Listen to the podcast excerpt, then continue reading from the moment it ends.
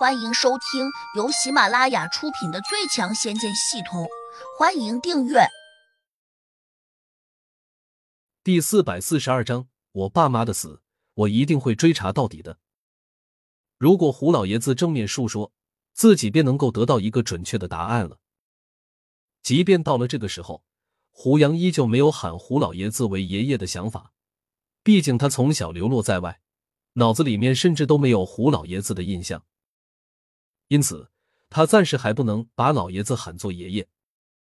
胡杨走到胡老爷子的房门口时，虽然用神识一眼就看见他坐在屋子里面喝着早茶，但胡杨还是轻轻的敲了敲虚掩着房门。胡老爷子眼皮也没有抬一下，便随口应了一声：“进来。”他以为是管家，等到房门打开，清晨的阳光顺势溜进了屋中。他才惊讶的看见了一个丰神俊朗的年轻人正站在门口，这副面容太熟悉了，二十多年来他从未忘记过。他下意识的站起身，喊了一句：“Sir。”不过，他马上反应过来，这不是他第三个儿子。虽然两人长得非常像，但神态不一样。尤其是眼前这个年轻人，他目光炯炯，神态安详，气宇非凡。一看就不是普通人。你不是 Sir，他没有你这份镇定，他也没有你这样自信。你真是胡杨。老爷子终于猜出来了，能够走进胡家大院，且还和他的第三个儿子长得那么像的年轻人，除了胡杨，还会有谁？当然，他早就拿到了胡杨的相片，但远没有眼前看见那样真实。是我。胡杨突然觉得，眼前这个老人是真的很慈祥。他终究是我爷爷，可是我父亲的死与他有没有关？这样一想，胡杨还是没有叫他一声爷爷。胡老爷子倒是没有在意，相反，他非常高兴，快步迎了过来，喜出望外地说道：“我的乖孙，我就知道你会回来的，你今天终于来找我了。”说吧，你需要什么？我会尽一切努力来满足你的愿望。胡杨摇了摇头，我只想问一个问题：我父亲是怎么死的？胡老爷子一怔，笑容渐渐的在脸上凝固。他的死是个意外。那年他和你母亲带着你去外地办一件事，中途出了车祸，小车不慎坠入了一个悬崖中。等到后来找到他们时，尸体都已经僵硬了。而就在那时，我们无论如何也找不到你。那个山谷中有野兽和蟒蛇出没，大家都以为你遭受了意外。那次车祸是什么原因引起的？胡杨冷峻的问。我们找人多次调查，结果都只有一个：那段路是一个长下坡。长时间使用刹车盘，导致过热失灵，小车才翻下了悬崖。胡老爷子一边说，一边重重的咳嗽了几声，可能往事勾起了他的伤心。胡杨上前一步，伸手抚在他的背心，迅速给他灌入了一缕灵力。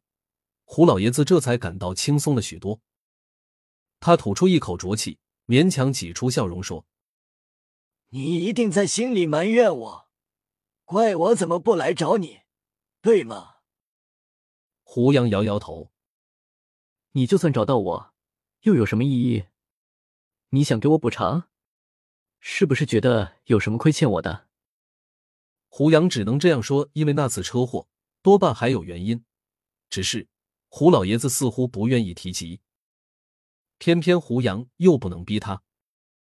胡老爷子苦笑道：“孩子。”这些年，你在外面受苦了。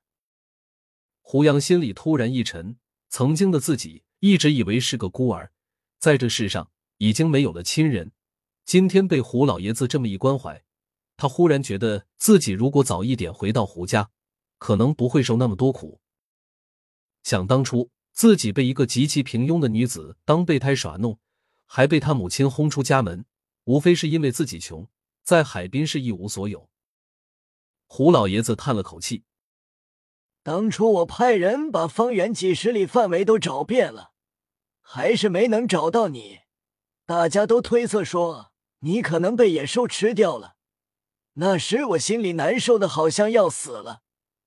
你从小就是我最喜欢的孙子，虽然你离开我的时候只有三岁。三岁，谁又能记得三岁时的事情？”虽然胡老爷子眼里含着老泪，一副慈爱的看着胡杨，但是他却依旧觉得他很陌生。胡家大院早已经不再是他的家了，而且从老爷子的嘴里面也问不出当年车祸的情况。胡杨当然不肯就此罢休，他淡淡的问：“你认为那次车祸真是个意外吗？”胡老爷子眼里闪过一丝惶惶，但马上又恢复了正常。他这个一闪而灭的眼神，却被胡杨看得很清楚。胡老爷子悠悠的说：“时间过去太久了，有些事情我已经记不起来了。”胡杨点了下头。不知我爸妈当年可曾得罪过什么人？他们的脾气很好，对人十分友善。虽然生在我胡家，但从来没有轻视过下人。似乎没有得罪过什么人。胡老爷子回道：“胡杨不甘心，听说胡家的家业很大，如果我爸妈在世，是不是将来也能分到一大笔财产？”胡老爷子有些惊讶，继而皱眉：“你这次回家是想要分财产吗？”